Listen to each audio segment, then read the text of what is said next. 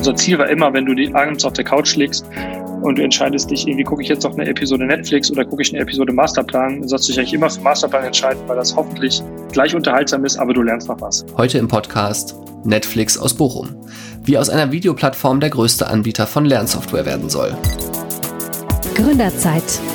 Der Starter-Podcast der Rheinischen Post. Mit Florian Rinke. Und dem Gründer von Masterplan, Stefan Peukert, live vom Ruhr-Summit in Bochum.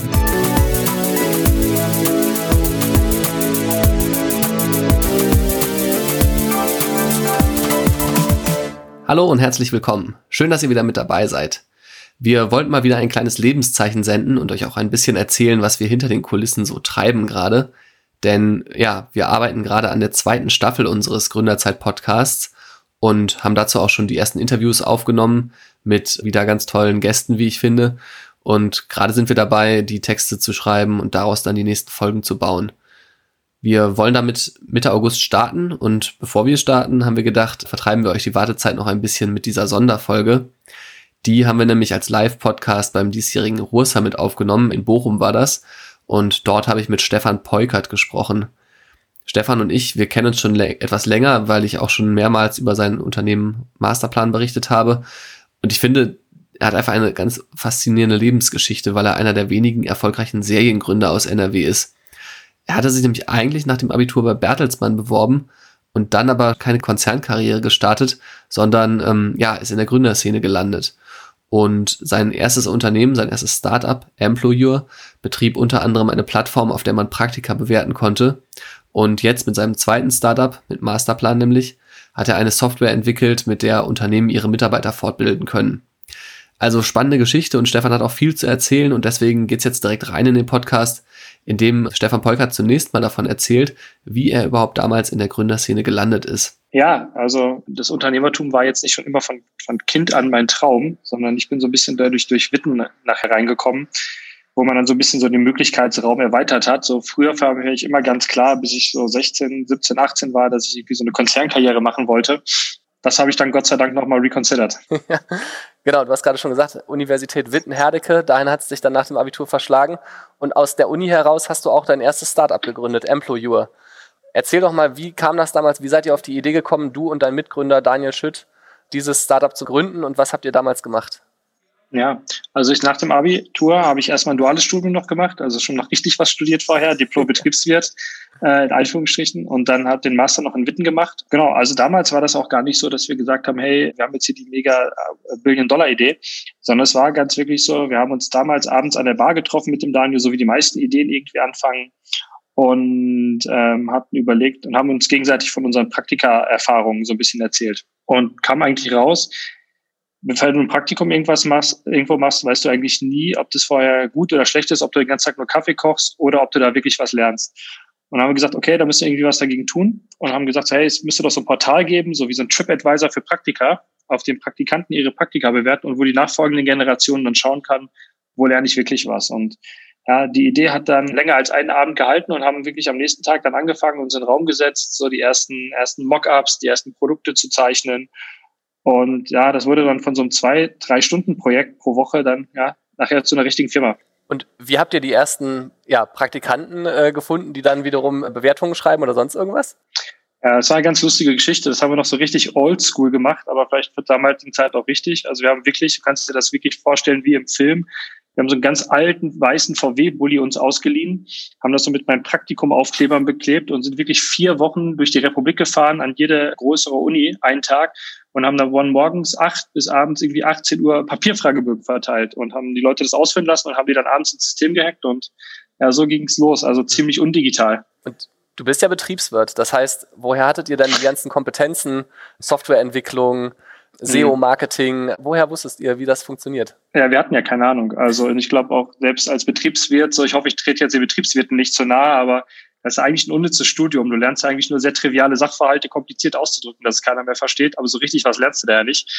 Ja, wir haben einfach alles falsch gemacht und haben uns dann wirklich gute Leute dazugeholt. Also der Sebastian Deutsch zum Beispiel am Anfang, ist ja auch in, in der Gründerszene gerade im Ruhrgebiet sehr bekannt, hat uns da sehr, sehr geholfen. Und am Anfang haben wir dann quasi mit Nine Elements zusammen das erste Produkt gebaut und so haben wir nach und nach irgendwie erstmal alles falsch gemacht, alles an Agenturen rausgegeben, gerade so SEO und so, haben gemerkt, das funktioniert gar nicht und haben dann einfach wirklich versucht, uns Hardcore das selber anzueignen und haben dann wirklich äh, selber in, in SEO uns reinstudiert, Blogs, Vorträge, äh, Konferenzen äh, besucht und so dann wirklich versucht, nach und nach jede der Kompetenzen, die wir brauchten, ähm, wirklich intern aufzubauen. Das Besondere finde ich bei euch ist ja nicht nur, dass ihr in Bochum äh, diese Plattform gegründet habt, einerseits äh, in einer Region, wo es damals zumindest ja auch noch nicht so eine rege Start-up-Szene gab. Ähm, du hast gerade Sebastian Deutsch genannt, der ja schon sehr lange da unterwegs ist. Aber das Zweite, was ich total spannend finde, ist, dass ihr euer Start-up erstmal ohne Investoren aufgebaut habt. Kamt ihr damals nicht auf die Idee, äh, Venture Capital dazuzunehmen oder habt ihr euch bewusst dagegen entschieden? Ja. Ich würde ich würde sagen, im, im Nachhinein erzähle ich immer, wir hätten uns sehr bewusst dagegen entschieden. Das war natürlich Quatsch. Also ehrlich gesagt, ich wusste damals gar nicht, was Venture Capital ist. Mhm. Und äh, wir haben den ersten, ja, wir haben die ersten Unternehmer damals angesprochen, weil wir wussten auch nicht, dass es eine Startup-Szene gibt. So, wir wollten einfach das Projekt oder das Unternehmen verwirklichen. Und was wir dann damals gemacht haben, wir haben quasi befreundete Unternehmer aus dem Wittener Netzwerk an, angesprochen und wollten den 50 Prozent der Firma für, für 100.000 Euro damals verkaufen, was wir damals einen total tollen Deal fanden. Das haben aber alle abgelehnt. Und dann, äh, ja. Ein Fehler, ne, muss man sagen. Ja, für die. Ja, genau. ja, ja. Und haben dann wirklich, na, keiner hat uns Geld gegeben und haben dann wirklich das gemacht, so was die Mama sagt, irgendwie auf keinen Fall machen, haben uns wirklich Geld geliehen von der Bank damals, so mit Privatbürgschaft, Darlehen und irgendwie doch den Erstgeborenen noch verpfänden und haben uns wirklich die ersten 80.000 Euro dann äh, geliehen von Eltern und, und, und von Banken, so mit privatwirtschaftlichen Darlehen, weil wir kannten gar keine alternativen Finanzierungsformen. Ne? Und ja, da denke ich im Nachhinein auch manchmal, wie blauäugig man eigentlich war. Man hat natürlich auch dann viel Glück gehabt. Im Nachhinein, ja, wenn die, wenn die Geschichte dann so funktioniert wie bei uns, ist natürlich toll. Und erzählt man immer, das war alles Strategie. Aber ehrlicherweise ja, waren wir total blauäugig und unwissend. Und ja, ich würde das auch keinem Gründer empfehlen, das so zu tun.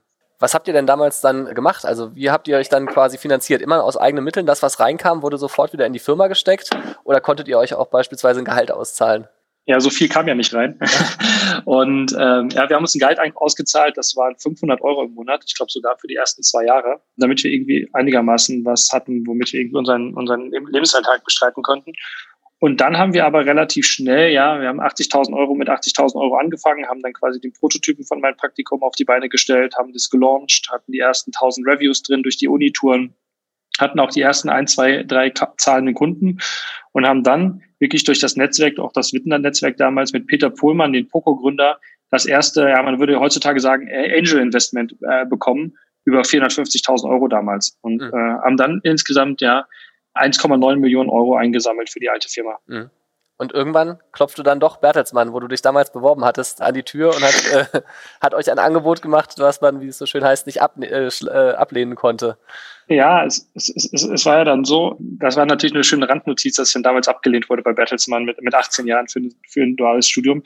Aber es gab immer wieder Anfragen quasi auf dem Weg, auch, auch zwei Jahre vorher schon massiv. Und da ging es ehrlicherweise gar nicht so ums Geld, sondern es war irgendwie, es hat sich noch nicht es war noch nicht der richtige Zeitpunkt, die, die Firma abzugeben. Und es hat sich noch nicht einfach richtig angefühlt. Und wir hatten noch so viel vor. Und es, ja, ging, da ging es gar nicht so sehr ums Geld, sondern immer darum, ja, wir waren irgendwie auf unserer Reise noch nicht fertig. Mhm. Und dann war in, ja, in 2015 äh, Bertelsmann und noch ein paar andere, wo wir dann auch überlegt haben, wie sind eigentlich die nächsten Steps der, der Company. Ne? Also äh, in Bezug auf eine Internationalisierung, in Bezug auf noch auf eine größere Skalierung, war dann schon die Idee zu sagen, ja, wir müssen eigentlich einen großen Partner mit reinnehmen ob das im Nachhinein richtig oder falsch war, ich glaube, ja, das, das sei mal dahingestellt. Aber der Firma geht's ja immer noch gut, äh, die läuft super und ich glaube, alle sind ganz zufrieden. Was man danach lesen konnte, war, dass ihr angeblich einen Millionenbetrag äh, bekommen habt von Bertelsmann. Und irgendwann seid ihr dann auch nach 2015 als Gründer aus dem Unternehmen ausgeschieden und stand plötzlich sozusagen noch keine 40 mit einem ganz guten Einkommen oder zumindest einem ganz guten Finanzpolster da und musstet euch fragen, okay, was machen wir jetzt eigentlich bis zur Rente? Das heißt, was hast du dir damals überlegt? Also wie ging es für dich weiter? Was waren so die Schritte, die du machen wolltest? Ja. Denn wenn ich das richtig im Kopf habe, hatte ich ja auch einer unter anderem in Silicon Valley geführt, zumindest vorübergehend. Mhm. Ja, also damaliger Plan, wo wir an, wo wir an Battlesman verkauft haben, war wirklich eigentlich noch zumindest mal drei Jahre in der Company zu bleiben und es noch weiter größer zu machen. Äh, sagen wir mal so, Konzern und Corporate und, und ich haben nicht so gut zusammengepasst, aber waren beide, glaube ich, schuld. Würde ich zumindest im Nachhinein so sehen. Ich hatte noch meinen Dreijahresvertrag dann damals nach sechs Monaten gekündigt, musste quasi auf zwei Millionen Earnout noch verzichten. Und aber mir war es einfach wichtig, dass ich was machen kann, was was für mich sinnvoll erscheint, ne? Weil ich glaube, ja, das liegt auch gar nicht am Konzern oder an, an Bertelsmann an sich. Aber du hast natürlich, wenn du vorher, sag ich mal, 100 Prozent deiner Zeit und deiner Energie darauf aufwendest, irgendwie ein großartiges Produkt zu bauen und ein großartiges Team zusammenzustellen und eine gute Firma zu bauen. Und dann kommst du vielleicht in ein Umfeld, was vielleicht ein Stückchen weiter weit politischer ist. Und wenn du dich da nicht, wenn du da nicht aufgehst und da kein Interesse dran hast, dann, dann kann das manchmal schwierig werden. Und dann haben wir einfach nach sechs Monaten zusammen entschlossen, so, okay, das ist ja, glaube ich, für beide Seiten das Beste. Und wie gesagt, der Firma geht es, glaube ich, immer noch ziemlich gut. Und bin dann erstmal nach äh, San Francisco gezogen für neun Monate, für ein Jahr. Gar nicht mit einem konkreten Plan, sondern einfach ein bisschen Abstand zu gewinnen, um mal zu lernen, wie es da geht. Was machen die anders? Was machen die vielleicht besser? Und habe nebenbei, äh, ja, mit nicht ganz einfach so ein bisschen angefangen, professionell Poker zu spielen und war dann so Top 500 Pokerspieler weltweit und äh, Bahamas, Monaco und so gespielt, neun Monate lang. Das war auch eine gute Zeit. Wie, wie bist du im Silicon Valley dann, ja, an Termine gekommen? Kanntest du da Gründer? Kanntest du da Investoren, die dir wiederum geholfen haben? Oder wie bewegt man sich da so, dass man auch wirklich dann am Ende was lernt? Ja, ich glaube, ich bin ja jetzt nicht dahin gefahren mit einem ganz klaren Ziel, irgendwas zu tun, sondern es ist immer ganz gut, wenn du dann ins Netzwerk oder in die, in die Community reinkommst, aber von keinem was willst. Ne? Also ich wollte weder Geld noch wollte ich irgendwas anderes, sondern ja, war ganz offen. Und man hat da schon, klar ist die Kultur ein Stückchen weit oberflächlicher, als das vielleicht hier ist, aber auch offener. Ne? Also man kommt relativ schnell in die Netzwerke rein, gerade wenn man jetzt irgendwie nicht irgendwie konkret was von jemandem möchte oder irgendwie ja, mit einem Zielnetzwerk irgendwie Geld zu raisen. Und dann hatten wir ja schon aus Deutschland auch einen ganz ordentlichen Track Record und so hat sich dann einfach das ergeben, dass wir da nach relativ kurzer Zeit echt, echt gut connected waren. Mhm. Und hast du irgendwann mal überlegt, professioneller Pokerspieler zu bleiben und das einfach weiter auszubauen und vielleicht in die Top 50 zu kommen? Oder war es ja, ich glaub, klar, dass du ich, wieder ins Unternehmerische zurück willst? Ich glaube, das überlegt man schon mal, weil es auch für eine Zeit lang ein echt netter, netter, netter Lifestyle so war. Aber um da ehrlich zu sein, war das ist ein sehr forderndes Spiel, sehr mathematisch, so du, hast eine Competition auf, auf dem höchsten Level. Aber am Ende des Tages ist es irgendwie so ein Exchange von Chips oder Geld. Und ich, mir hat das immer dann wirklich gefehlt, nachhaltig was aufzubauen. Also ich liebe das, tolle Produkte zu machen. Ja, ich werde verrückt, wenn ich in, der, in, in einem Restaurant sitze und irgendwie die Speisekarte schlecht designt ist. Ich hatte wirklich so den Drang, wieder was nachhaltig zu gestalten, was nachhaltig aufzubauen und hatte einfach total Lust, ein neues Projekt, eine neue Firma zu gründen und, und fand das ehrlicherweise, ich habe da größten Respekt vor, aber ich fand das dann nach irgendwie sechs, neun Monaten relativ inhaltsleer und dann ja, mhm. musste ich wieder was machen. Und Daniel Schütt ging es ja offensichtlich ähnlich wie dir, ne? Ja, der hat ja noch, hat ja noch drei Monate länger ausgehalten äh, und dann auch gekündigt. Und ja, er war dann hier, hat er dann sehr viel Zeit für die Family und sehr viel Abstand gehabt. Und ich glaube, ja, wo ich ihn angerufen habe, gesagt, Daniel, wir müssen wieder was machen. Mhm. Da hat er jetzt nicht, hat er nicht lange überlegen müssen. Und wir müssen mal wieder was machen, ist letztlich das, was ihr heute macht oder was zumindest du jetzt heute auch noch machst, das ist Masterplan. Genau. 2017 habt ihr das gegründet, ihr beiden wieder zusammen, äh, also mhm. quasi zum Seriengründer geworden oder ihr seid zum Seriengründer geworden. Was wolltet ihr anders machen als bei Employer? Hattet ihr euch da vorgenommen, diesmal nehmen wir Kapital mit rein, diesmal äh, haben wir die Kompetenzen bereits, diesmal verkaufen wir vielleicht nicht so früh? Also was habt ihr euch vorgenommen?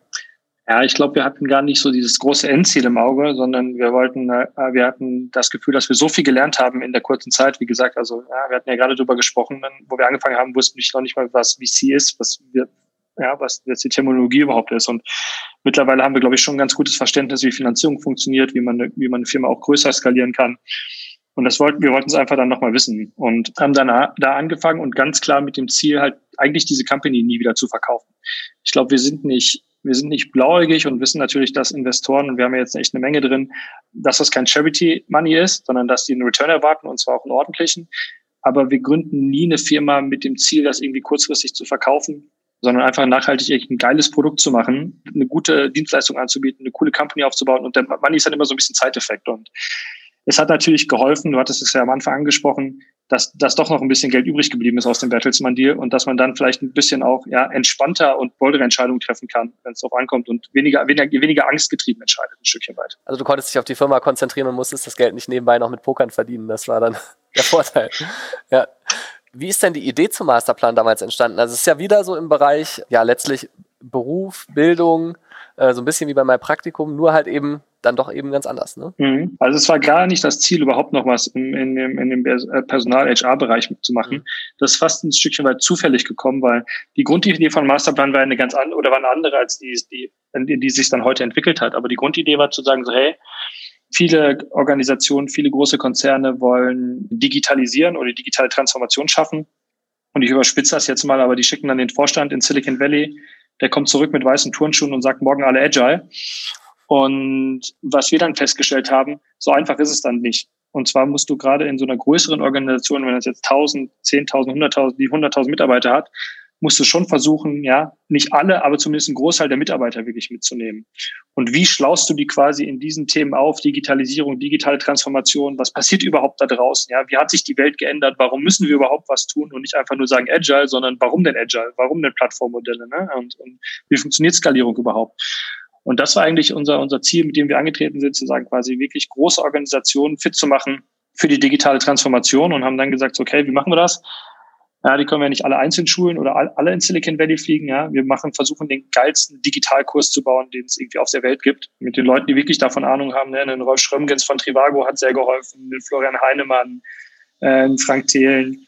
Ja, und so haben wir dann eigentlich angefangen und ja, das war so der Start vom Masterplan. Wir haben das mal vor ein paar Jahren, als ich das erste Mal bei euch berichtet habe, haben wir das Netflix aus Bochum genannt. Also letztlich sozusagen wirklich bei den Videos extrem auf Qualität geachtet. Ihr habt damals, glaube ich, sogar für ein Video das Gasometer in Oberhausen gemietet und dann irgendwann auch in Bochum ein Filmstudio aufgebaut. Äh, ist das was, was am Ende auch bei den Konzernen, wenn ihr angeklopft habt und gesagt habt, wir haben ja ein Produkt, das würden wir gerne für eure Mitarbeiter verkaufen, hat das funktioniert oder äh, war damals dieses Bewusstsein, wir müssen was für unsere Mitarbeiter tun, was ihr identifiziert habt, war das noch nicht so da? Ich glaube, das kommt immer mehr und deswegen sind wir jetzt auch so erfolgreich mit, mit, mit dem Konzept, was wir jetzt haben.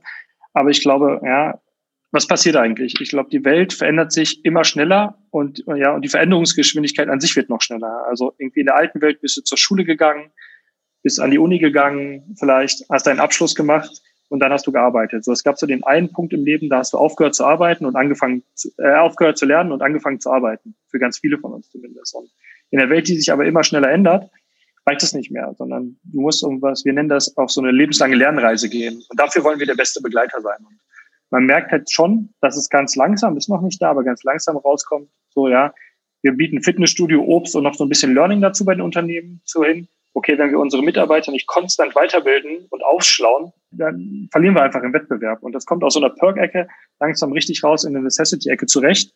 Und wir merken quasi ja, wie, wie das durch Corona auch nochmal eine enorme, enorme Beschleunigung bekommen hat. Mhm. Es gab jetzt, hast du gerade erwähnt, Rolf Schrömgens, der da mitgemacht hat. Es gab auch Frank Thelen, der Videos gemacht hat. Haben die Leute das angenommen? Also haben die Mitarbeiter wirklich von sich aus gesagt, wir setzen uns abends hin und wir gucken kein Fernsehen, sondern äh, wir gucken Masterplan? Ja, total. Also das war wirklich unser Ziel.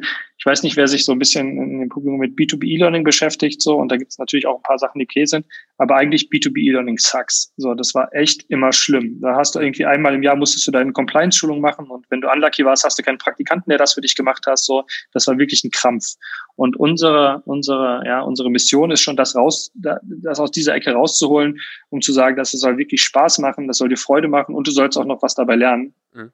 Also unser Ziel war immer, wenn du die abends auf der Couch legst und du entscheidest dich, irgendwie gucke ich jetzt noch eine Episode Netflix oder gucke ich eine Episode Masterplan, sollst du dich eigentlich immer für Masterplan entscheiden, weil das hoffentlich gleich unterhaltsam ist, aber du lernst noch was. Mhm. Ja, schaffen wir das immer? Natürlich noch nicht, aber wir sind, glaube ich, auf einem ganz guten Weg dahin und die Nutzung zeigt das auch, dass irgendwie 25 Prozent der Nutzer nutzen das außerhalb den Arbeitszeiten und am Wochenende ganz freiwillig. Ne?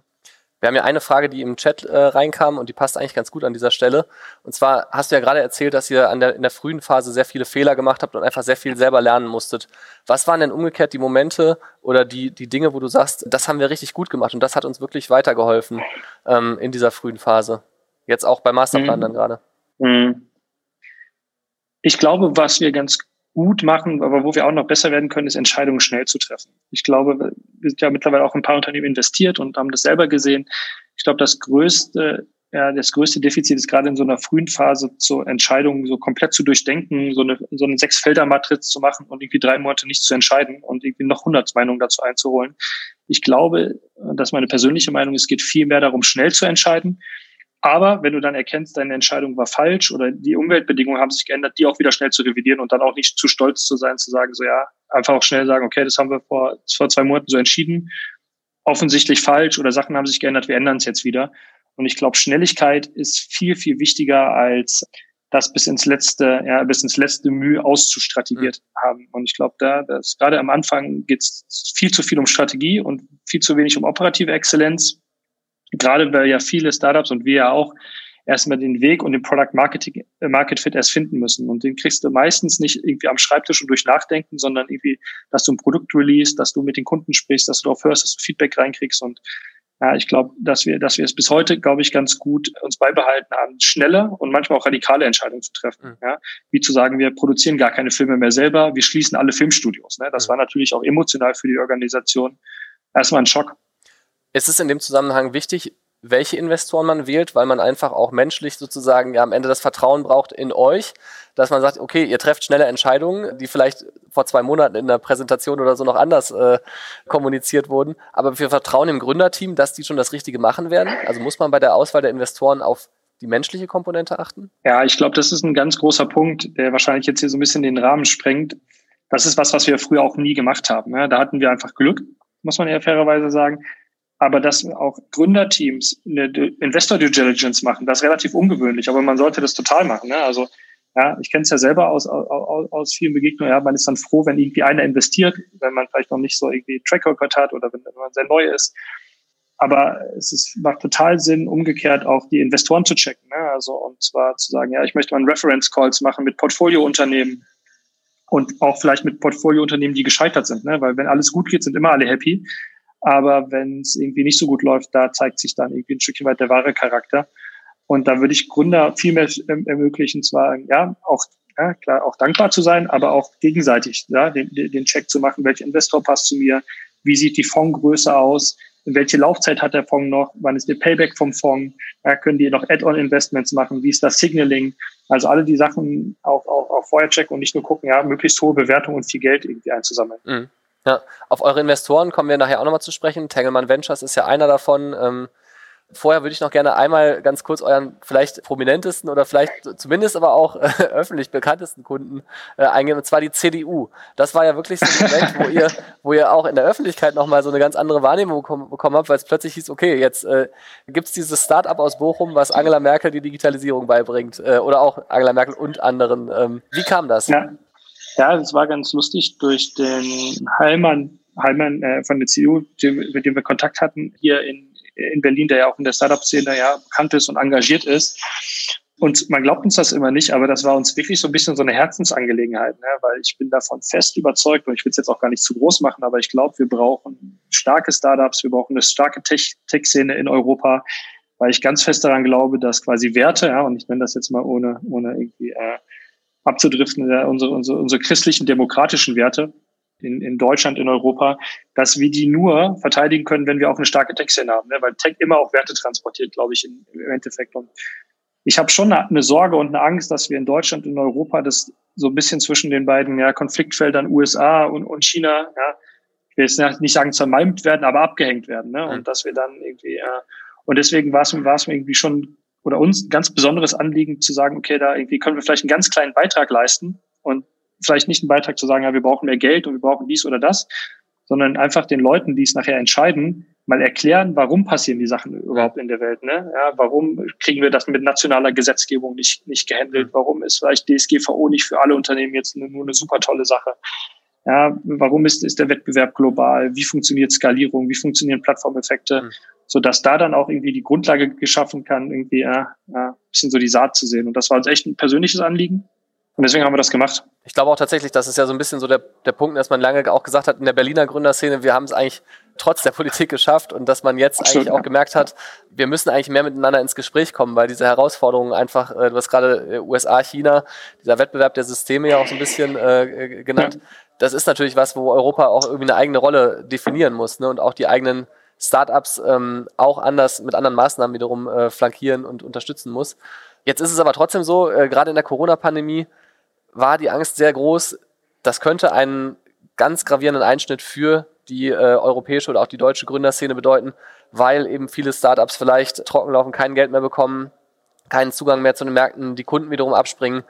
War das für euch auch so eine Phase, wo ihr gemerkt habt, okay, jetzt könnte es trotz aller Arbeit, die wir investiert haben, trotz aller guten Entscheidungen, Jetzt könnte so ein externer Effekt, mit dem niemand gerechnet hätte, der könnte uns jetzt wirkliche Schwierigkeiten machen. Oder wie habt ihr den Beginn der Pandemie wahrgenommen?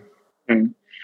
Ja, super Frage. Und ich glaube, da muss man extrem differenzieren. Ne? Also nach, nach Branchen, die gewonnen haben, nach Branchen, die verloren haben. Am Endeffekt ist es ja dann so als Unternehmer so, ja, es bringt ja dann alles nichts, so, sondern du musst dich dann irgendwie anpassen. Bringt ja auch nichts, wenn das ein externer Effekt ist, aber die Company dann trotzdem null ist. Also deswegen Es war für uns am Anfang echt extrem ungünstig, weil wir genau Fundraising machen mhm. wollten in der Zeit, wo genau Corona geschaut. Also letztes Jahr, März, April, war eigentlich genau unsere Fundraising-Runde. Also bin ich auch bis heute super dankbar den Investoren, die uns da unterstützt haben, weil es echt schwer war auch in der Zeit. Und ich würde sagen, ja, mittlerweile ist ja der Markt ja, äh, heißer und verrückter als, als, als je ja. zuvor. Ich glaube, wir sind da super gut rausgekommen als Startup-Szene in Deutschland. Aber damals war einfach eine totale Unsicherheit zu, zu spüren. Und mhm. ich glaube, das ist immer das Schlimmste für so einen Markt. Ne? Ist ja noch nicht mal, es läuft gut oder schlecht, sondern Unsicherheit ist, glaube ich, für so einen Markt das Schlimmste. Und gerade in der Hochphase, März, April, Mai, vielleicht Juni noch, war einfach eine extreme Unsicherheit am Markt. Und das war bei den Startups so, das war bei den Investoren so.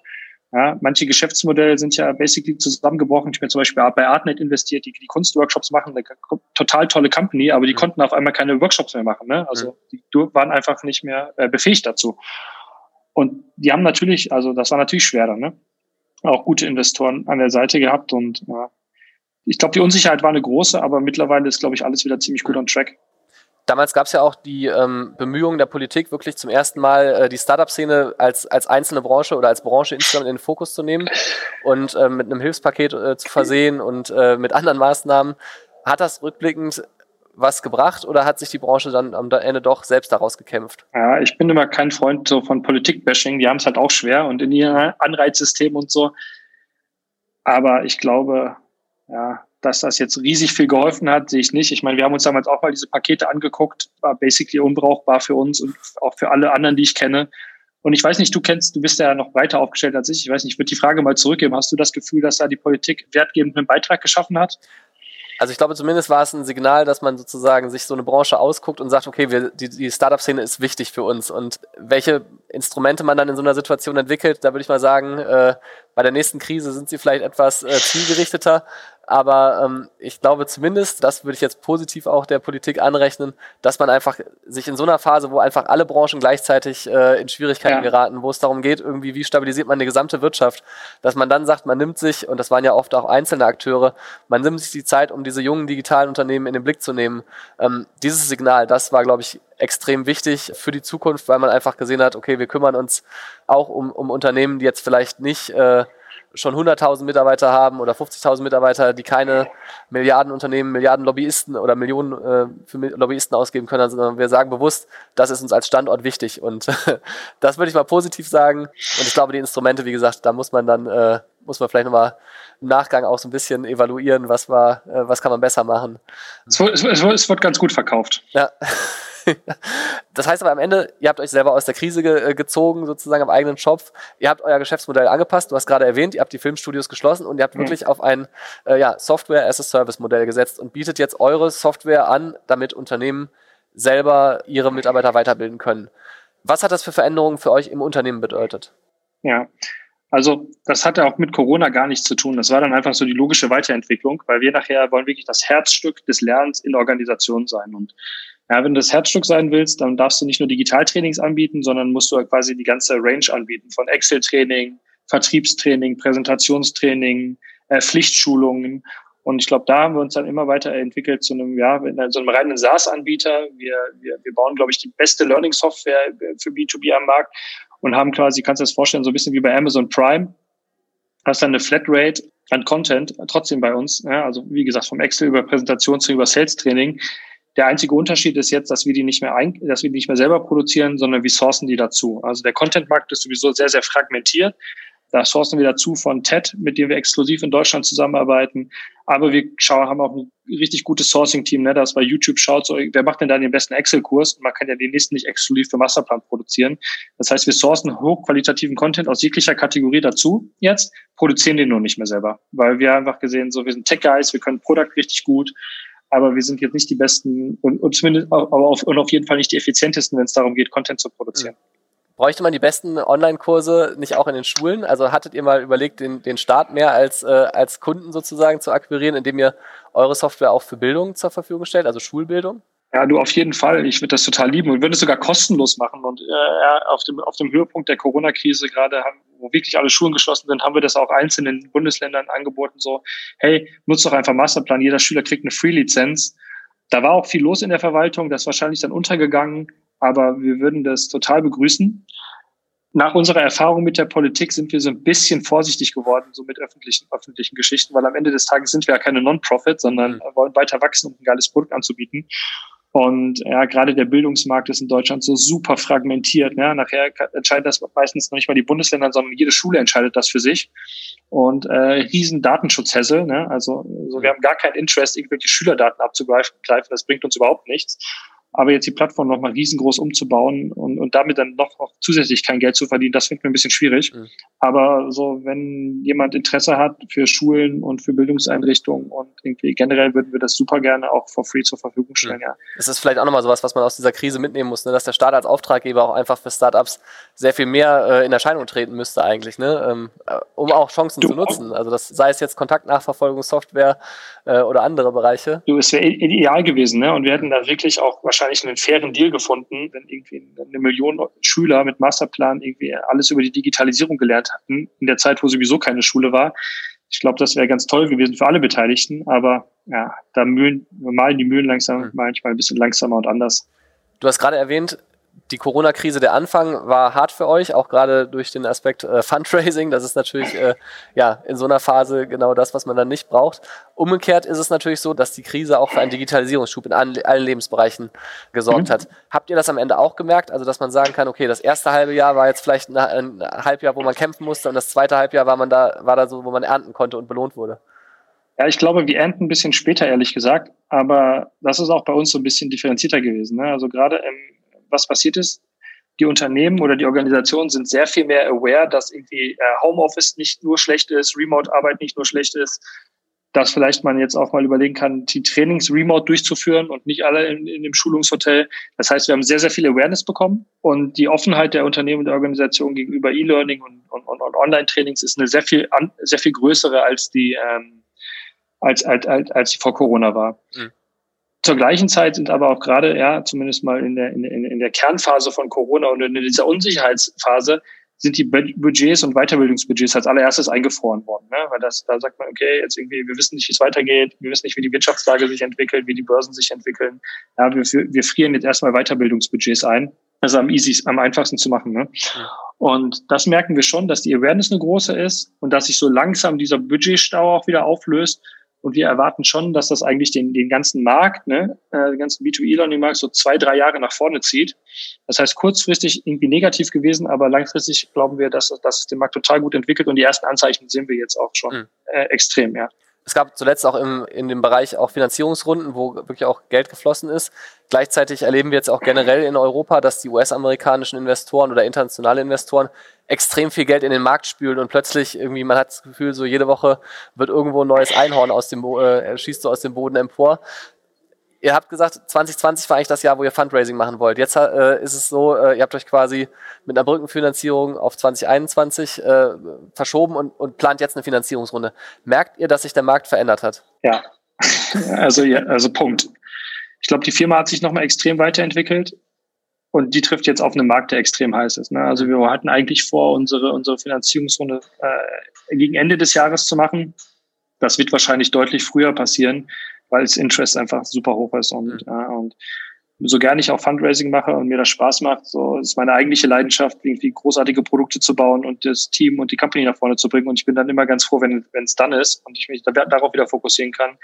Das kann sein, dass da irgendwie nochmal demnächst was passiert und wir uns danach erstmal eine ganze Zeit lang auf Product und Company ja. konzentrieren können. Hast du gleichzeitig Sorge, wenn man diese, diese Summen sieht und auch diese Runden sieht, dass das vielleicht ein bisschen zu schnell geht, also dass es hier eine Blase gibt und vielleicht auch die deutsche Startup-Szene ähm, oder auch ja die europäische in manchen Bereichen jetzt ein bisschen überhitzt? Ja, schwierig zu beantworten. Ich glaube, was man ja nach außen immer nur sieht, sind die Valuations. Mhm. Und ich glaube, wenn man ein bisschen genauer hinguckt, muss man natürlich schauen, wie sind denn die Terms dann auch, ne? Wie ist die League Pref? Gibt es irgendwie einen Dragalong, Tagalong, der noch irgendwie äh, verankert ist? Ich glaube, das, das, das muss man sich mal sehr genau anschauen. Aber generell habe ich noch nicht das Gefühl, dass der Markt jetzt komplett überhitzt ist. Aber das weiß man immer auch erst nachher. Ne? Ja. Also es fällt mir schwierig, es fällt mir schwer, das einzuschätzen. Ja, es ist ein bisschen ähnlich wie an der Börse, wo alle seit, seit sechs Jahren predigen, dass jetzt der Markt in der Bubble ist. Und selbst wenn da jetzt eine 50-prozentige Korrektur kommt, sind wir immer noch weit über dem Ausgangsniveau. Ne? Und mhm. ich habe ich hab nicht das Gefühl, dass wir jetzt irgendwie total überhitzen, aber wir sind, wir sind, ja, es wird schon wärmer. Mhm. Früher war es so, dass man irgendwie gesagt hat, oder dass mir auch Investoren immer gesagt haben, also ich muss den Gründer zwei, dreimal treffen, äh, um ein Gefühl zu entwickeln, um damit man guckt, so stimmt's persönlich, ein paar Fakten auszutauschen. Das ist einfach ein Prozess. Also manchmal lernt man jemanden kennen und investiert auch erst ganz viel später. Inzwischen hat man das Gefühl, wenn man als Investor gar nicht, äh, also nicht sofort den Check schreibt, dann äh, ist einfach, äh, ist der, ähm, ist der Gründer vielleicht schon woanders macht ihr jetzt inzwischen alles per Video oder gibt es diese persönlichen Treffen oder sind diese persönlichen Treffen für euch weiterhin wichtig mit Investoren? Das meiste machen wir wirklich remote und per Video und das funktioniert überraschend gut und das hätte ich auch nicht gedacht. Also das war für mich auch irgendwie am Anfang echt ungewohnt. Ich glaube, es, wird, es wird so eine hybride Mischung geben nachher. Aber gerade, wie gesagt, halt der Markt ist, ist, ist sehr heiß. Ähm, ist viel Geld im Markt. Es gibt, glaube ich, auch nicht so unendlich viele äh, attraktive äh, Targets. Und da ist die Competition oder da ist der Wettbewerb natürlich irgendwie sehr, sehr groß. Und das führt zu den sehr schnellen Runden, das führt zu der Drucksituation am Markt. Und ja, ich glaube, das wird sich in, in, in, der Form ein Stückchen wieder beruhigen und es wird auch wieder ein Stückchen als Online, äh, Offline-Treffen auch zurückkommen, aber es wird eine hybride Form geben. Ne? Mhm. Und es wurden jetzt so viele, so große Deals nur über Remote abgewandelt, es geht auch. Ich glaube, das ist genauso wie wo man vorher in vielen klassischen Unternehmen dachte, so, äh, Remote Work oder äh, Homeoffice funktioniert auf gar keinen Fall. Und dann ging es ja doch überraschend gut, ne? Aber es bleibt trotzdem was auf der Strecke, was man irgendwie wieder zurückhaben möchte. Und du hast vorhin schon Artnight erwähnt, ein äh, Unternehmen, ein Startup aus Berlin, in das du investiert hast. Und wenn ich das richtig verstanden habe, investierst du auch mit Daniel äh, Schütz zusammen äh, immer wieder in Startups. Ihr seid immer noch quasi dann Geschäftspartner, auch wenn er jetzt das Unternehmen verlassen hat, um, um sich äh, äh, anderweitig zu orientieren, ist immer noch Berater von Masterplan. Worauf achtet ihr, wenn ihr in Startups investiert? Also worauf guckt ihr bei den Gründern? Woran erkennt ihr gute Gründer? Woran erkennt ihr gute Ideen? Mhm. Ja, also erstmal, Daniel bin ich immer noch eng befreundet und ist ja dann aus einer sehr familiären Situation ein Stückchen kürzer getreten beim Masterplan. Also das heißt, ich bin noch ganz froh, dass wir auch immer noch so eng Kontakt haben. Und zu deiner Frage, ich bin kein guter Investor, to be honest. Und ich sage es ganz offen so, wir, wir treffen Leute, mich begeistern dann persönlich, Persönlichkeiten, mich begeistern Leute und dann bin ich super schnell beim Investieren, ohne vorher eine, eine vernünftige Due Diligence gemacht zu haben. Das fällt mir auch echt immer wieder auf die Füße. So, ich glaube, Investment-Tipps sich von mir abzuholen, was Startups angeht, bin ich, bin ich, äh, bin ich, bin ich vielleicht nicht der Richtige. Mal gucken, in fünf Jahren sprechen wir nochmal und wir versuchen dann auch immer ja. so ein bisschen rechts und links zu helfen, aber mir macht es einfach viel zu viel Spaß, irgendwie selber was zu bauen und, und, und selber noch was zu ranzubringen. Und deswegen, ja, mhm. gibt, ist das, glaube ich, nochmal ein anderer Skill und man muss sich da auch ein bisschen drauf mehr fokussieren und ja. Kann man denn umgekehrt vom Pokern was lernen für, äh, als Gründer? Also kannst du da irgendwas draus Absolut. Ja, ja, du, also die Chips in der Mitte sind immer weg. also so, also was halt Sunkosts angeht, ne? Also äh, manchmal ist dann einfach gut, den Stecker zu, äh, den Stecker zu, den Stecker zu ziehen, äh, auch wenn du schon irgendwie viel investiert hast, wenn du weißt, du verlierst die Hand und das ist äh, Unternehmen halt genau das Gleiche. Und eine andere gute oder ein anderes großes Learning, was ich da persönlich draus gezogen habe, ein bisschen äh, ja, konzentrierter und abwartender zu bleiben. Ja, Gerade in Verhandlungen hilft das oft, ne? Und aber auch, ja, du kannst gut spielen, wie du willst, du hast natürlich trotzdem auch noch eine Komponente von Glück nachher. Ne? Also auch beim Pokern kannst du mit 98 Prozent vorne liegen. Es gibt nur noch ein Out oder eine Karte, die dem Gegner weiterhilft und die kann ja trotzdem kommen. Dann hast du alles richtig gemacht, aber trotzdem verloren. Und ich glaube, das ist manchmal auch, und ich versuche das, ich hoffe, mir gelingt das meistens zumindest, so ein bisschen zu reflektieren, so waren das jetzt irgendwie unsere genialen Entscheidungen mhm. oder war das auch eine gehörige Kompo Kompo Komponente Glück? Und das ist mhm. meistens so, ne? dass du dann immer im Nachhinein erzählst, das war alles awesome Strategie. Aber man hatte auch oft, oft, oft dann viel Glück. Ne? Also mhm. du kannst die, du kannst die, du kannst alle Sachen richtig machen und trotzdem verlieren. Und auch in der Startup-Szene kennst du ja auch. Ne? Du kannst auch irgendwie total einen Unsinn machen und trotzdem gewinnen. Mhm. Luckily. Ne? Und äh, äh, aber umso besser du spielst, umso mehr erhöhen sich deine Chancen zu gewinnen. Mhm. So würde ich das, glaube ich, sehen. Das hatte Verena Paustam ja auch mal gesagt. Die hatte gesagt, sie hatte auch quasi mal äh, eine Idee, die nicht geklappt hat. Und es hätte am Ende aber gut getan zu wissen, man hat alles gegeben und es war einfach Schicksal oder wie auch immer man es nennen will, weil man halt weiß, okay, man versucht es einfach wieder und wieder und irgendwann wird man halt belohnt. Ne? So das, äh, also das äh, ist sozusagen dann auch eine Erkenntnis aus ihrer, aus ihrer ja. Erfahrung gewesen. Wenn man jetzt mal das große Ganze in den Blick nimmt, wir sind ja hier gerade, oder ich bin zumindest in Bochum, du bist in Berlin. Wie nimmst du wahr, hat sich die deutsche Startup-Szene entwickelt in den letzten Jahren? Also auch vielleicht im Vergleich Employer und äh, jetzt Masterplan. Was hat sich geändert für dich? Ja, ist total viel passiert. Und ich glaube, da können wir auch ein Stückchen weit, bei aller Kritik, und es gibt viel zu tun, aber man kann auch ein Stückchen weit, äh, äh, ein Stückchen weit zumindest stolz drauf sein, was passiert ist in den letzten zehn Jahren. was man immer vergisst, äh, wenn man sagt, ja, wir wollen das neue Silicon Valley irgendwie hier und da und dort bauen, das hat halt da auch 60 Jahre gedauert. Und das ist ein Ökosystem, was über sich mehrere Generationen etabliert hat. Und wir fangen das eigentlich ja, in Berlin vielleicht seit 15 Jahren, im Ruhrgebiet so vielleicht seit acht Jahren an, an das irgendwie ernst zu nehmen, wahrzunehmen und zu fördern. Das hat überall eine wirklich lange Zeit gebraucht, um das aufzuholen. Das erholt man auch nicht nur mit Geld auf. Ne? Und ich glaube, da ist total viel pa passiert. Und ich würde zumindest eine subjektive Einschätzung sagen, wo wir vor ja, ziemlich genau zehn Jahren angefangen haben, die erste Firma, mein Praktikum damals in, in Bochum zu gründen, da gab es gar keine Startup-Szene oder das, was man irgendwie Szene nennen will. Ne? Da gab es kein Ruhr-Summit, da gab es keine Coworking Spaces, da gab es keinen Austausch, da gab es nichts. Also da haben wir einfach angefangen mal zu machen. Und mittlerweile ist da ja einiges passiert. Ne? Und was ich halt glaube, was so in der Szene halt wirklich hilft, klar, die, Unter die Connection mit so klassischen Unternehmen hilft schon, aber was nachher wirklich hilft, sind irgendwie ja Unternehmen, die erfolgreich gebaut wurden, äh, Exits und dann Gründer oder äh, auch Peers, die dann wieder ins Ökosystem investieren und so langsam das Ökosystem forsten. Und das, das braucht aber auch einfach eine gewisse Zeit. Ja, wir kommen zum Ende. Total spannend. Ich finde, eure Geschichte ist wirklich äh, auch ein ganz tolles Beispiel für andere äh, Startups. Vielen Dank, dass du dir die Zeit genommen hast und äh, ja, weiterhin viel Erfolg beim Aufbau von Masterplan. Ja, danke.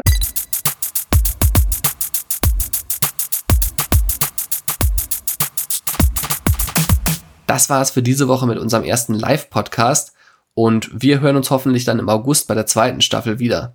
Wer bis dahin die wichtigsten News aus der NRW Startup-Szene nicht verpassen will, sollte unseren Gründerzeit-Newsletter abonnieren. Der erscheint wöchentlich und den Link packe ich euch auch nochmal in die Show Notes. Und wenn euch der Podcast gefallen hat, dann empfehlt uns doch gerne weiter. Die alten Folgen sind ja noch da und man können auch noch gehört werden. Insofern, äh, ja, jeder Neuhörer sozusagen hat auch noch ein bisschen Futter, bevor es dann im August mit der zweiten Staffel weitergeht. Bis dahin, macht's gut, ciao.